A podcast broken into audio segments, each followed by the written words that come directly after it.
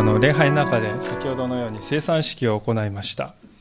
あの意図したわけじゃないんですね。あの、えー、今日この生産式の日にこの生産式の箇所からメッセージになるっていうのも本当に意図したわけではないんですけれども導かれてですねくしくもこうして今日、えー、開いた聖書箇所でまさにこれが最初の生産その場面になったわけであります。で教会というものはですねどこに行きましてもこの生産というものを非常にこう大切にしております、まあ、キリスト教会を一つの定義づけるですね、えー、一つの霊点であります。でこの生産を行うか行わないかということで、まあ、一つのこの教会であるということがですね見分けることができる、まあ、それぐらいこの生産というものは大事なものとされているわけであります。しかし、このようにして私たちはこの毎月のように生産を持っておりますけれども、一体この生産というのは何なんでしょうか？どういう意味があるんでしょうか？イエス様はどういう意図があってこのことをなさったんでしょうか？どうして教会はこれほどにこの生産ということを大切に重んじて2000年にわたって行ってきたんでしょうか、まあ、いろいろ疑問が湧くわけであります。でそういうわけで今日はご一緒にこの生産について、えー、聖書から教えられていきたいと思っておりますが、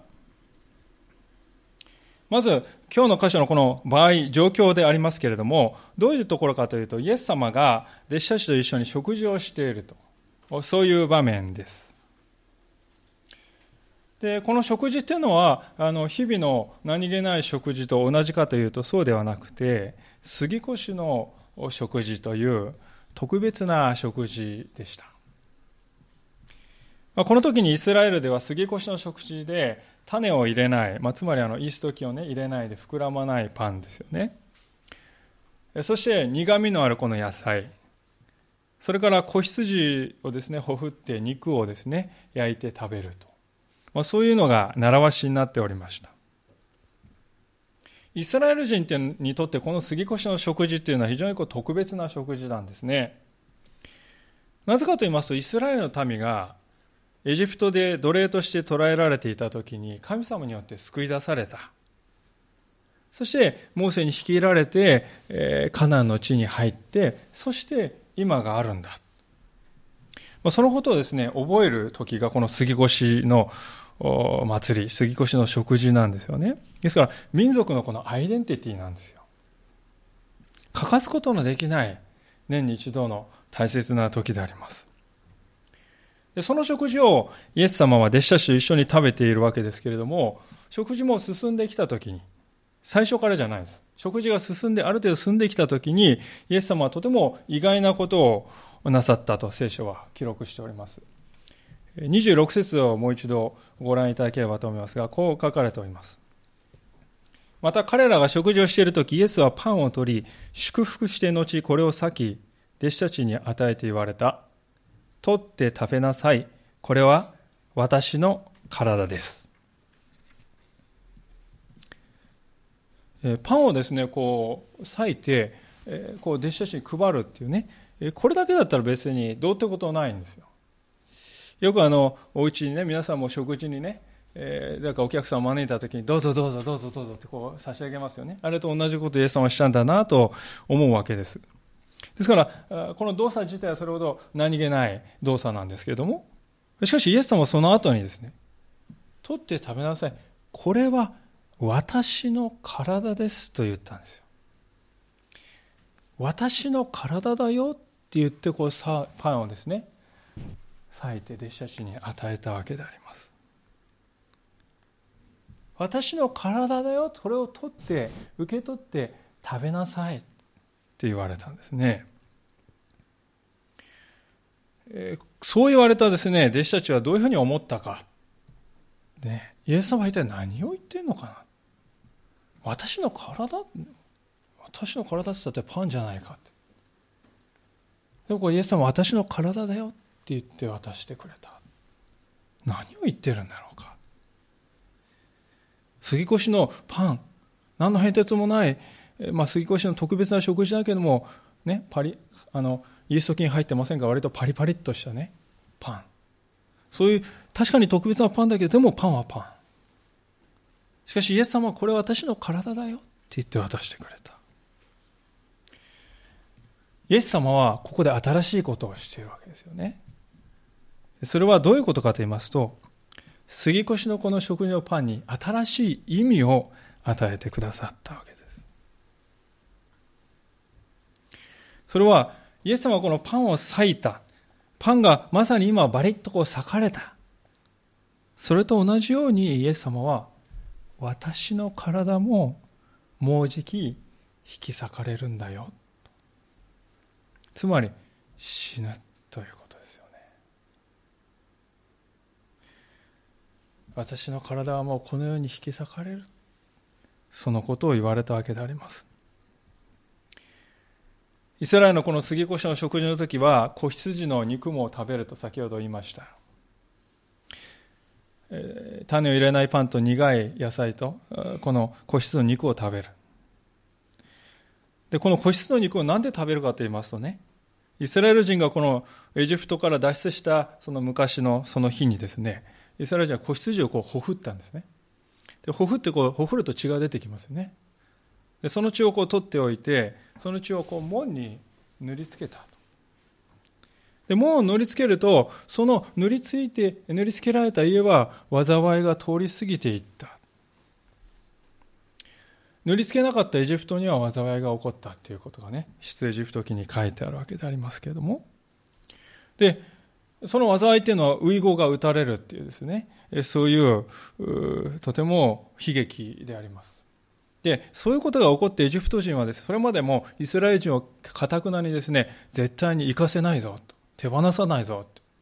まあ、奴隷なんですから当然ですよね。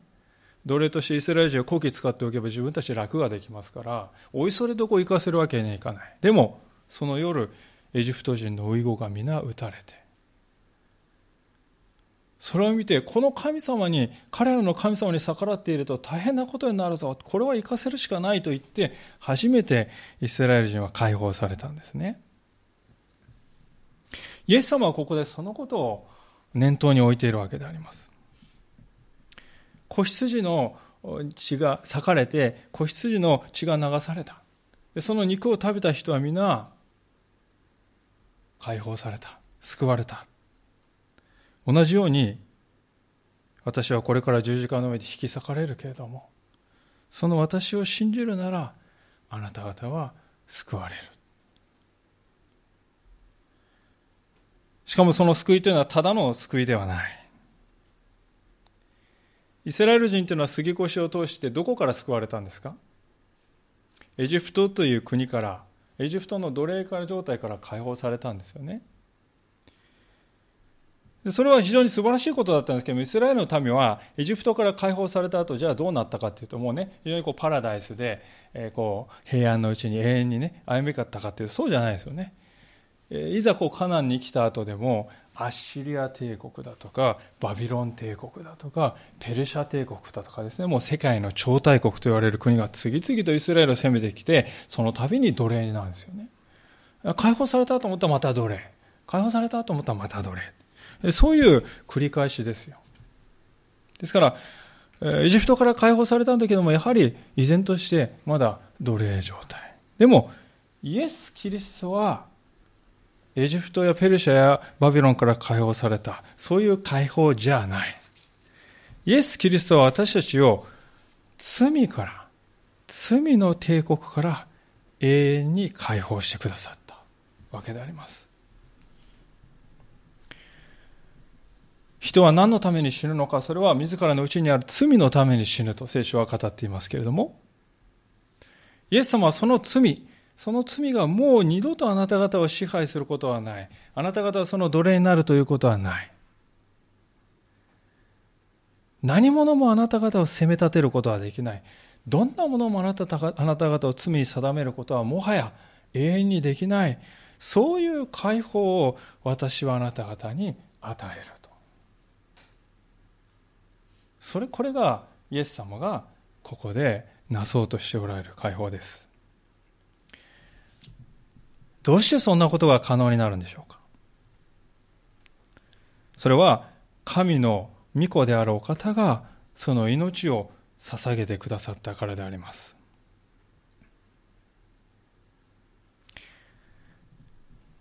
杉越の祭りエジプトからイスラエルが脱出するときに一匹の小さな羊をねほふるとそれでその家は一家は、ね、エジプトから解放されたわけでありますけども。でもその一匹の小さな羊はですね人を罪の帝国から解放する力はなかったんですよね。なぜかというと全ての人が罪の帝国の奴隷になっているからです。罪にとらわれてない人っていうのは一人もいない。この地上を見渡して私は罪を犯したことがない。そういう人は一人もいない。皆私たちは罪の奴隷なんです。奴隷に他の奴隷を救うことができるか。奴隷が他の奴隷を解放することができるか。できないですよね。奴隷を解放することができるのは奴隷でない方だけです。罪の奴隷として囚われている人を解放するには罪のないお方しかできない。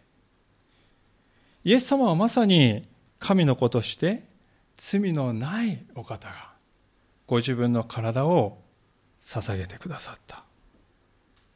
あの、エジプトから脱出するとき、子羊が引き裂かれて、その血が門に塗られたように、イエス様の体も裂かれて、そして流された血潮。イエス様の死が人を罪の帝国から完全に解放する。完全な究極的な生贄をイエス様は捧げてくださったということなんですね。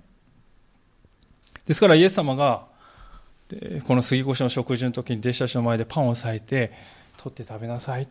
その後ですよね。これは私の体です。そう言われた時にイエス様は今新しい時代が来ようとしている。新しい時代が来たんだ。このパンを引け裂かれた私を心に受け入れるなら食べるってことは受け入れるってことをね象徴してますよね。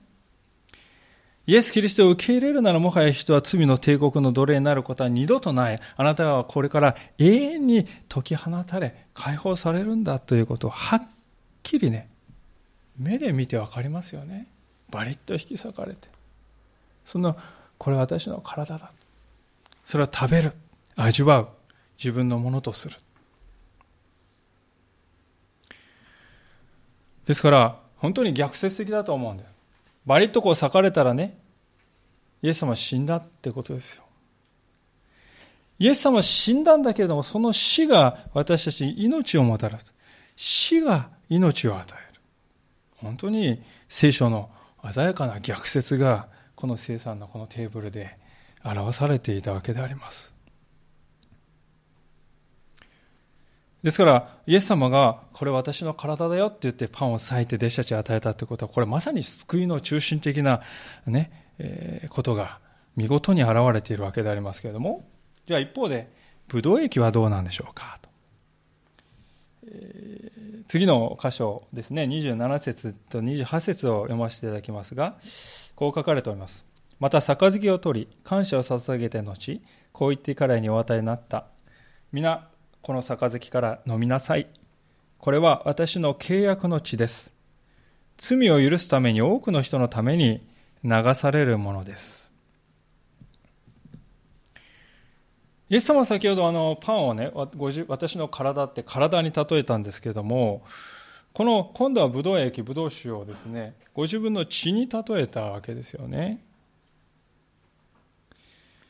先ほどあの杉越のイエス様が、あ、ごめんなさい、イスラエルの民がエジプトからこう脱出するときは、子羊の血を門に塗った。そうすると、災いを免れて、解放されたって申し上げましたけれども、ちょうどそれと同じようにイエス様はご自分の血が流されるということを語っています。まあ、ここでもこう死ぬということですよね。死のイメージがあるわけでありますが、じゃあ、パンとブドウ液両方死のイメージなんですけれども、同じことを言ってるんでしょうか？どっちで、どっちか一つでいいんじゃないでしょうか？ってまあそう思うかもしれませんけれども、これが違うんですね。イエス様はそこで何と言っているかということをやっぱり聖書にとてもしっかりと聖書の中から教えられる必要がありますけれども、イエス様は28節で何と言ったかというと、これは私の契約の地ですって言いました。先ほど私の体ですと言って、今はこれは私の契約の地だよって言ったんですね。これは一体どういうことかということです。皆さん、例えばですね、お家を買ったり、あるいはこう車を買ったりするときに、大体何が必要かというと、こう実印をね、え、持ってきて、こう、印鑑をこうポッと押す必要があります。いろいろこう、え、こうはオツだとかっていろいろ書いてありますけれども、まあ、いくら細かいこと書いてあってね、そう、サインとこのハンコがなかったら、有効じゃないですよ。どんなに素晴らしい、どんなに厳密なことね、いろいろ書いてあって完璧だって言ったとしても、ハンコが押してなかったら、何の力もないです。同じことがですね、私たちのこの聖書にも言えるかもしれません。聖書に書かれていることがいろいろ書かれているけれども、素晴らしいことが書かれているけれども、しかしそこに因が押されていなければ、契約の因が押されていなければ、有効にはならない。イスラエルでは、私たちはそこ反抗文化ですからね、反抗をしてますけれども、イスラエルでじゃあ契約結ぶときどうしてたかっていうと、血を使うんですよね。それがあの、出エジプト記の24章というところに書かれておりますので、ちょっと開けられる方はどうぞ開けていただければと思います。またあの、またに戻りますから、どうぞ手でも入れておいていただいて。出エジプト記ですね、聖書のあの、全体の初めの方になります。旧約聖書の初めの方ですね、24章の6節からのところです。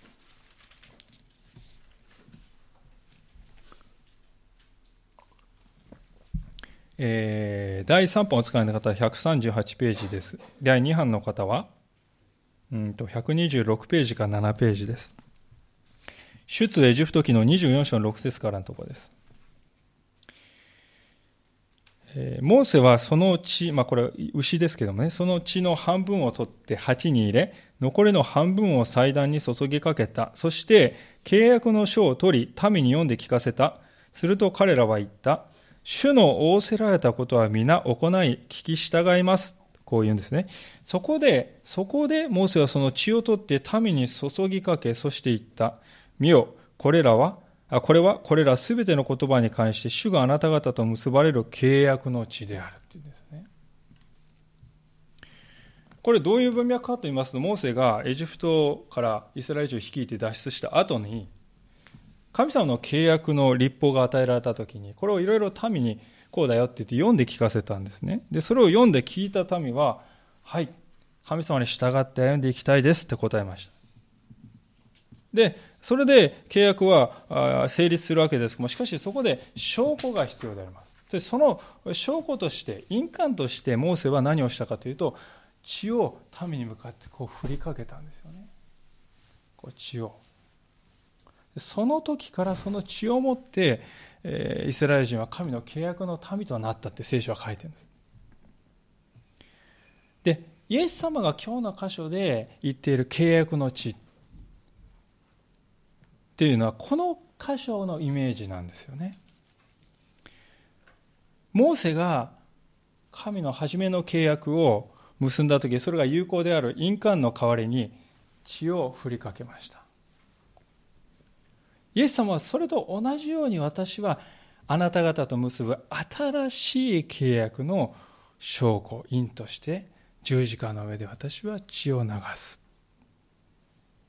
それによって神様の新しい契約が確かである。疑う必要はない。因果をされた確かなものなんだということをはっきり表すことになるんだよとイエス様は言ったわけです。ですから、モーセがあ契約を結んだ時に血を振りかけた、じゃあもう一回、それを同じのをもう一回、二回結んだかっていうとそうじゃなくて、まあ、もしそうだったら私たちはもう一回失敗してしまうんだと思うんですね。今読んだ箇所でモーセが、あの、新しい、あ、ごめんなさい、最初の契約を結んだと、民と契約を結んだ箇所を見ましたけど、その後ね、民が実際にそれを守れたかっていうと全然守れないですよね。旧約聖書こう長いのがありますけど結局旧約聖書ストーリーっていうのはですね一言で言うと最初の契約を守ることに失敗に失敗を重ね続けていった記録だって言っても言っても過言ではないと思いますよ。失敗の記録です。ですからイエス様が同じことをもう一回やろうとして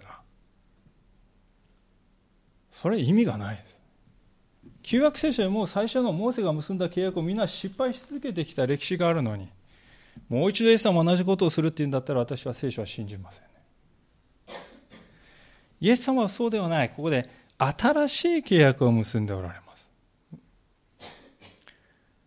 民に守りなさい。そうすれば救われると命じる。戒めの契約ではない。どういう契約ですか？マタイのこの26章に戻りますけれども、26節、あ、ごめんなさい、28節の後半をご覧ください。それは、罪を許すための契約ですよ。罪を許すための新しい契約を私はあなた方と結ぶと言っているわけです。実はあのエレミア書を読みますと最初のこのモーセの契約が失敗するっていうことはある程度あの神様は予期していたわけですよね。でですから新しい契約が必要だっていうことをね神様もはっきり分かってらっしゃる。初めから分かってらっしゃる。でそれが書いてあることがあのエレミア書の31章というところなんですけれどもあちこち開けて恐縮ですけれどもここもですね、ぜひ開けておきたいんですね。とても大事なことを書いている予言ですので、エレミアスの31章というところですね、あの、マタイからそうですね、200ページほど戻っていただいて、えー、第3版お使いの方は1302ページです。第2版、教会備え付けの聖書をお使いの方は1195ページか94ページか95ページ、1194ページか5ページです。エレミア書の31章の31節からのところを読ませていただきます。見よ、その日が来る。主の蜜げ。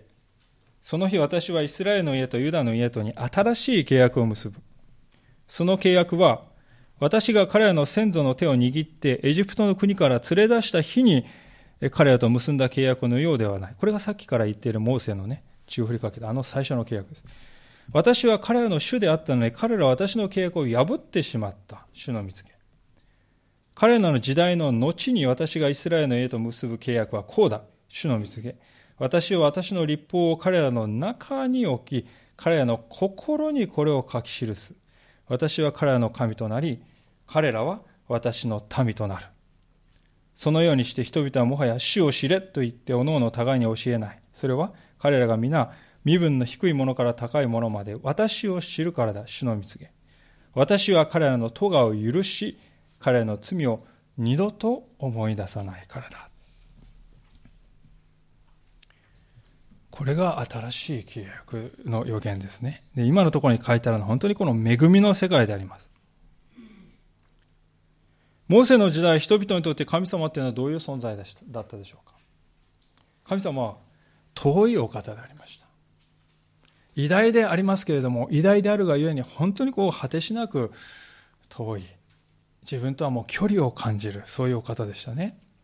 で、民はそういうお方を前にね、従いますって言ったんですよ。言ったんですけれども、心はどうかというと、神様は遠いな。遠く離れていた。でもそれから時代が流れてイエス様が来た時どうなったでしょうか？一切が変わりましたね。イエス様は何と言われましたか？私を見た者は父を見たんですって言いました、ね。私を見る、それは神を見るってことだよ。言ったんです。イエス様を見ると神様ってこういうお方なんだって、それはもうつぶさにわかる。いきなりですね、神様は遠いお方だったのがこう身近なお方になったんですよね。わからないお方だったのに、わかるお方になったんです。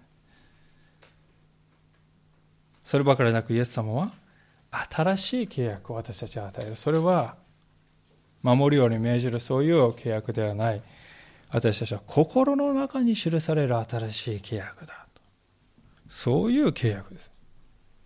どのようにして私たちを心に刻まれるんですか？それは精霊なる神様が私たちを心に住んでくださる。神が私たちを心を住まいとしてくださる。そういう世界。そういう契約だよって言うんですね。それら一切をイエス様が十字架の上で流してくださった新しい契約の地が実現したんであります。私たちがですから今日も行いましたこの生産式でパンを食べ、ブドウ液を飲むということは、このような素晴らしい約束してくださってイエス・キリストを心の中にお迎えするということをね、表していますよ。心の中に、私たちの中にお迎えすると。そのことを表しております。以前ですね、えー、こういう方がいらっしゃいました。悩みがある。私は、ね、神様、わかるんだけれども、でも神様でもね、私の心の中まで入ってきてほしくないんですよ。心の中だけは私自分のところに取っておきたいんです。心の中にまで入ってきてほしくはない。傷をですね、本当に心に深い傷を負った方でありましたから、えー、ね、誰にも見てほしくない。恐れがある。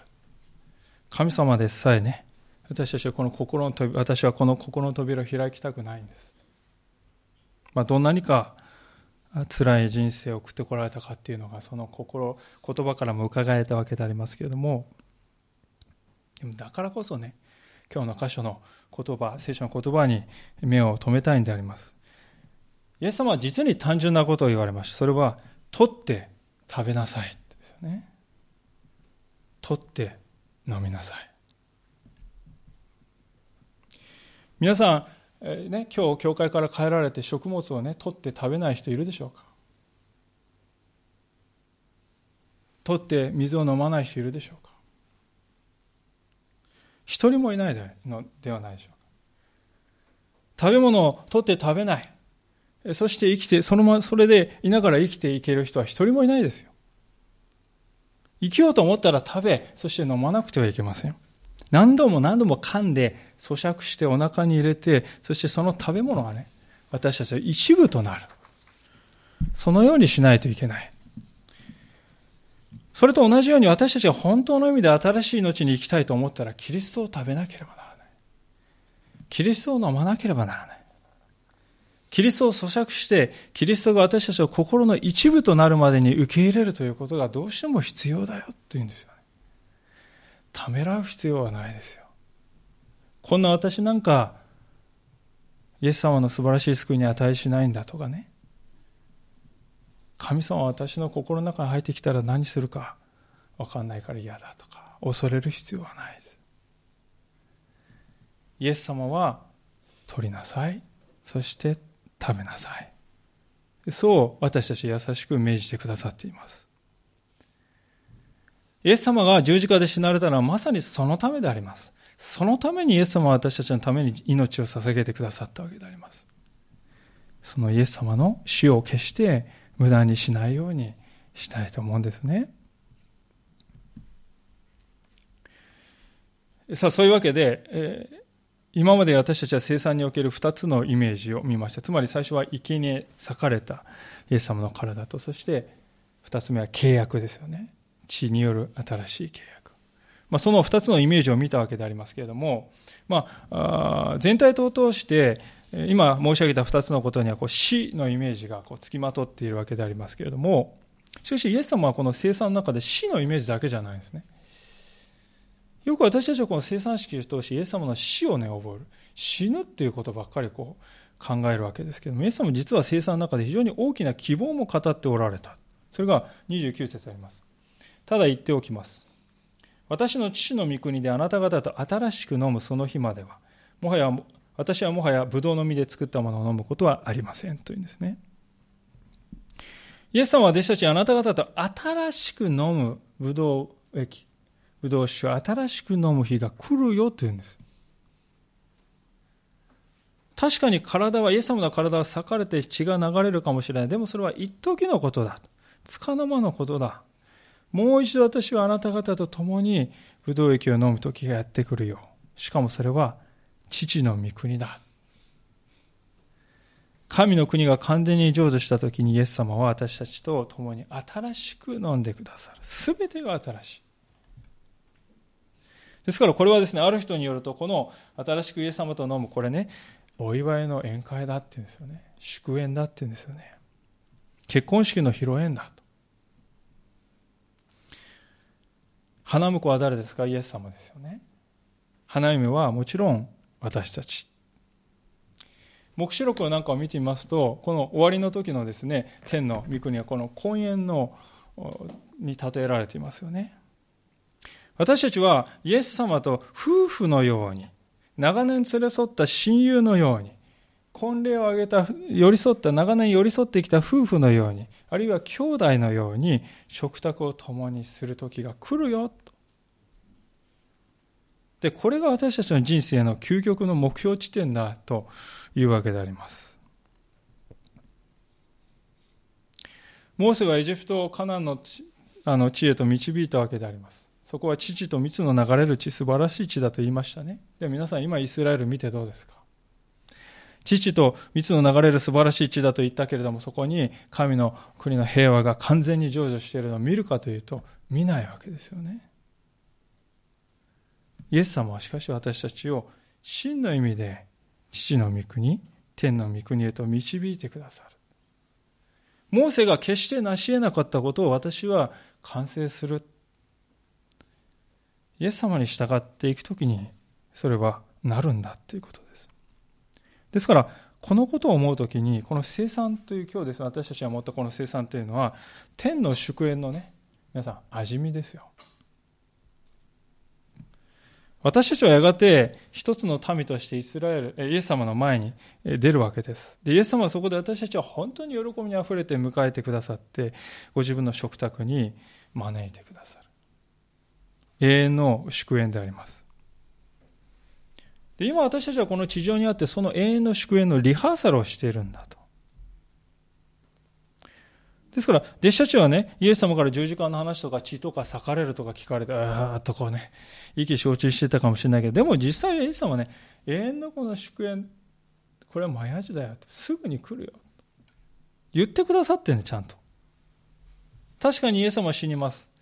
本当に3年半にわたって愛してきた、慕ってきたイエス様は死んでしまいます。でも、その後のこともしっかり語られている。それ以上にある意味で明るく語られている。30節を見ると、みんなはそこで賛美の歌を歌ってね、歌ったって書いてありますけど、皆さんがね、私たちが天の御子に行った時の賛美っていうのはこんなもんじゃないですよね。もう本当にこの見つかりたちのハレルヤの賛美。何かそれは素晴らしいところかと。そこにイエス様は導くとはっきり言ってくださっているわけであります。ですから、生産というのは決して死の暗いイメージだけではない。明るい天の祝宴のイメージも同時に流れているんです。このことを本当に私たちは忘れてはいけないと思いますね。私たちはやがてどこに行くのか。イエス様と共に新しく飲む天の祝宴に招かれて、もうそこに入れられているんだ。それを感謝して、そしてそれをこの地上でも形にして表していこう。それが生産なんですね。さあ、こういうことをイエス様は弟子たちに教えたわけであります。杉越の食事は、に新しい意味を与えたわけであります。でも、弟子たちはそれを聞いてピンとこなかったようです。裂いたパンをね、取って食べなさい。これ私の体ですと言われて、はあって言って、飲みなさい。これは契約の地です。はあって言って、確かに食べて飲んだけれども、でも実際は、彼らはイエス様を食べてはいなかった。パンとブドウ液は確かに食べましたよ。でもイエス様は食べましたか？イエス様は食べていない。それがわかるのが今日の最後の箇所であります。31節ですが、その時イエスは弟子たちに言われた。あなた方は皆今夜、私の上につまずきます。私が羊飼いを打つ。すると羊の群れは散り散りになると書いてあるからです。しかし私が蘇ってからあなた方より先にガリラへ行きますと。イエス様は杉越の食事をしたのはエルサレムなんですけれども、その後に、隣にあるオリーブ山に行かれたっていうのが書いてあります。すでにあの、この時、前回見ましたけども、ユダがですね、イエス様を裏切ろうとしていたわけです。好きあらばイエス様をね、裏切ってやろうって言って考えていたわけですよね。でもイエス様は逃げも隠れもしません。かえって弟子たちの先頭に立ってオリーブ山に導いていかれるわけです。まるで羊飼いが羊をですね、先頭に立って導いていくように。ね。ですから弟子たちはイエス様のそんな姿を見て、本当に頼もしく思ったと思うんですよね。でも頼もしく思っている、その頼もしさも長くは続かないんですね。多分、行っている途中だったか、あるいはオリーブ山に着いてすぐかわかんないんですけれども、イエス様いきなりですね、あなた方は今夜つまずくって言うんですよね。今夜つまずくですよ。やがて将来じゃなくて、今夜、もうすぐつまずくっていう。えっていう。で、ただつまずいただけではない、ちりぢりになる。羊飼いがこう撃たれて倒れてしまう。で、羊はですね、もうそれで羊飼いを見捨てて逃げ去ってしまう。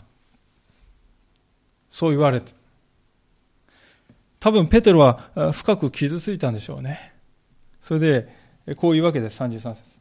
するとペテロはイエスに答えて言った。たとえ全部のものがあなたの家につまずいても、私は決してつまずきません。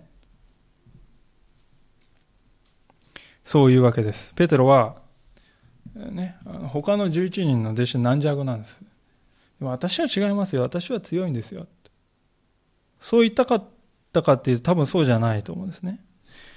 イエス様はこれだけのこと言うんだから大変なことが起こるだろう。信頼している仲間たちだけれども。一人、二人、三人と皆やられて、最後自分だけが残るような、そんな凄まじいことがあるかもしれない。でも、たとえそうでも、この私は絶対イエス様についていくぞと。それ覚悟してね、ペテロは言ったんだと思います。もう、自分を鼓舞して奮い立たせるような言葉だと思います。ですから私はこれは立派な言葉だと思います。なかなかここまで言えないですね。でもイエス様はその時ペテロの真実をよくご存知でありました。ですからこう言うんですね。34節イエスは彼に言われた。誠にあなたに告げます。今夜、鶏が鳴く前にあなたは三度私を知らないと言います。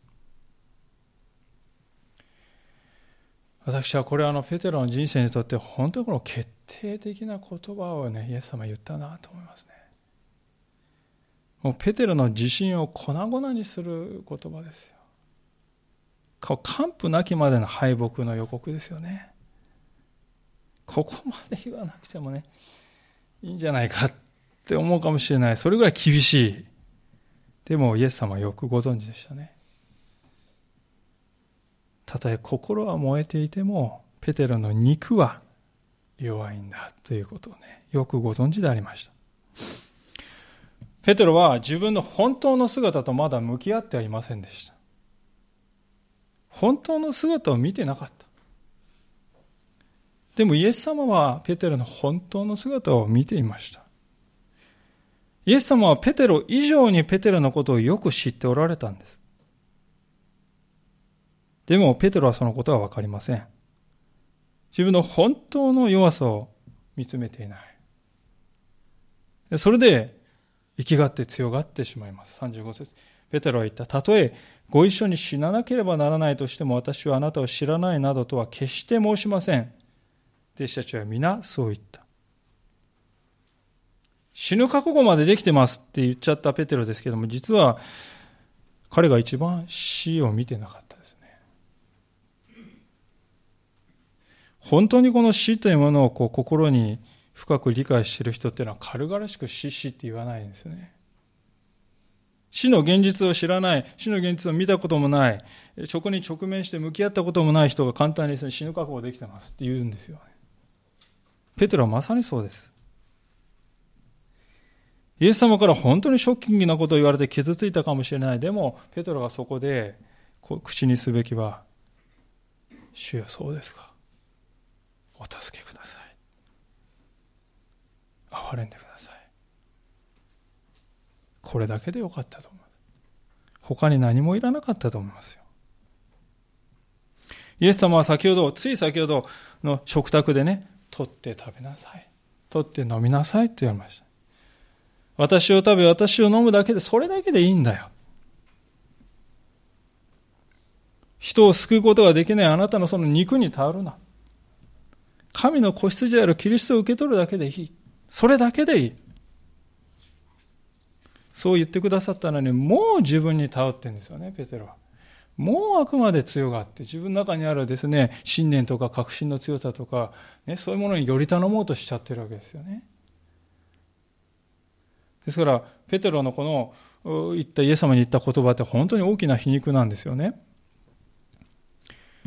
というのは、あの、ペテロは35節で、私はあなたを知らないなどとは決して申せませんって言いますけど、この知らないなどとは申さないっていうのは、これどういうことかっていうと、あなたを、原文を見ると、あなたを否みませんっていう言葉なんです。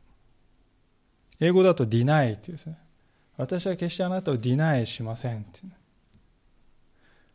そう言ってるんですが、しかしどうですか、ペテロは、イエス様があなたはこうなるよって言った言葉ね、その言葉を、絶対にそんなことありませんって。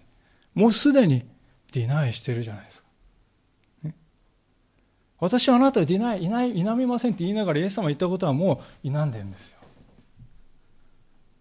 あなたは否みませんって言い張るその口がすでにイエス様を拒んでいました。イエス様は言ったことを否定しています。だから、ペテロの敗北っていうのはこの時決定づけられてるんですよね。イエス様の言ったことは本当に、ああ、主そうですか。憐れんでください。そうではなくて、いや、私は絶対そうなりませんって言って否定してね。もうイエス様を否んでんですね。イエス様は、そういうペテロのことを、また弟子たちもね、私もそうだ、私もそうだって、こう、ゴーガーとか、ーって言ってる弟子たちを見てね、どう思ったか分からない、はーって思ったかね。でもそのイエス様の返事って書いてないんですよね。そうで終わっちゃってるんですけども、でもイエス様はこのペテロや弟子たちの弱さっていうのは100もご承知だったんですね。ですからもうあらかじめ布石を打っているんですよね。32節でご覧ください。こう書いてあります。しかし私は蘇ってからあなた方より先にガリラヤへ行きますって言うんですね。イエス様蘇るってちゃんと言ってるじゃないですか。でもペテロは聞き流してるんですね。しかもイエス様は復活した後ガリラヤに行くよって言ってるんです。あなた方より先にガリラヤ行ってるよって言ってるんです。ガリラってどこですか？ペテロたちのふるさとですよね。そのガリラヤ湖で網を繕ってるね、漁師だったですから、網をこう修理してる時イエス様取り掛かって私についてきなさいって言って、それで弟子になったんです。ですから、信仰の原点ですよ、ガリラヤっていうのは。そこに私は戻っているよって言うんですよね。私は羊飼いとしてあなた方より先にそこに戻っている。後に続いていきなさい。私は羊飼いとして羊であるあなたを導く。先頭に立っていく。何のためでしょうか弟子たちを新しくするためです。イエス様はこの言葉を言われたすぐ後に弟子たちはもう人生の最悪の屈辱を味わいますよね。もう自分で言った通りのことを自分で数時間後にやってるんですかね。もうこれほど惨めなことないですよね。そこで終わんないんです。むしろそこは始まりなんですね。イエス様は彼らを、弟子たちを新しい神の民として出発させようとしている。そのために原点に帰ってきなさい。私はそこであなたを新しくする。まるですね、あなた方が救われたのはそのためだったんだよと、でも言わん、言いたいかのようにですね。私はイエス様が蘇ってからあなた方より先にガリラに行くってこう言ってくださっていたってことは本当に大きな慰めだと思います。私たちが新しい人生を歩むためにはですね、私たちは一度こう蹴散らされる必要があるんですよ。自分の魅力をとことんまで悟らされる必要があるんです。どん底に落ちる必要があるんです。なぜかなら、私たちは本当に自分の無力というものを徹底的に知らないとですね、人間は神に頼ろうなんてしないんですよ。ペテロを見てください。イエス様が言った言葉を鼻から否定してるじゃないですか。これが人間であります。イエス様にあなたは三度否むよと言われても私は決してそんなことはない。死んでも、うわーって言って言ってしまう。これが人間であります。私たちはしかし本当に、えー、自分の無力を徹底的に知らされた時にガリラにあるんですよね。ガリラに戻る。そこで原点に戻って新しいイエス様の飯に生きるもので変えられていくわけであります。ですから、私たちにとって必要なことっていうのは本当にこのごくわずかなことです。それは本当に自分が何もないものである。無力などん底ね。そこにいるものであることを知って、そして十字架の上でなされたイエス様の贖いにより頼む。イエス様は取って食べなさいって実にシンプルですよね。その通りにイエス様はいって言ってイエス様を受け取ってイエス様を日々食べる。皆さん、毎日3食食べ物食べますよね。食べなかったら生きていけないです。同じように、毎日、イエス様を日々受け取って、日々キリストをうちにお迎えする。で、そういうことをですね、私たちはしていかないと、私たちは相変わらずペテロの人生を歩むことになるでしょうね。このように。惨めな失敗を何度も繰り返して、敗北感に打ちひしがれて、試みるたびに、私はなんでこうなのか、なんで何も変われないのか、ね、分かっている、分かっちゃいるけどやめられないっていうのが本当にこの人間のね、惨めさであります。でも本当にそのことを受け取って主の前に、どん底に落ちて、そこで主を受け取る。差し出された、取って食べなさいと言われた。引き裂かれたイエス様の体を、そしてイエス様の言葉を私の内に深く入れる。イエス様の贖いの知識を本当に私たちと深く、心の奥深くにまで、ここはイエス様はいいです。ね、ここはちょっとアンタッチャブルで、私の聖域ですから触れないでください。そこを残さないで、心の隅々まで私を清めてくださいと言って受け取るんですね。イエス様は、私を取って食べなさい。皆さんに今日、皆さんを一人一人に語っておられるわけです。これに応答していきたいと思います。お祈りしましょう。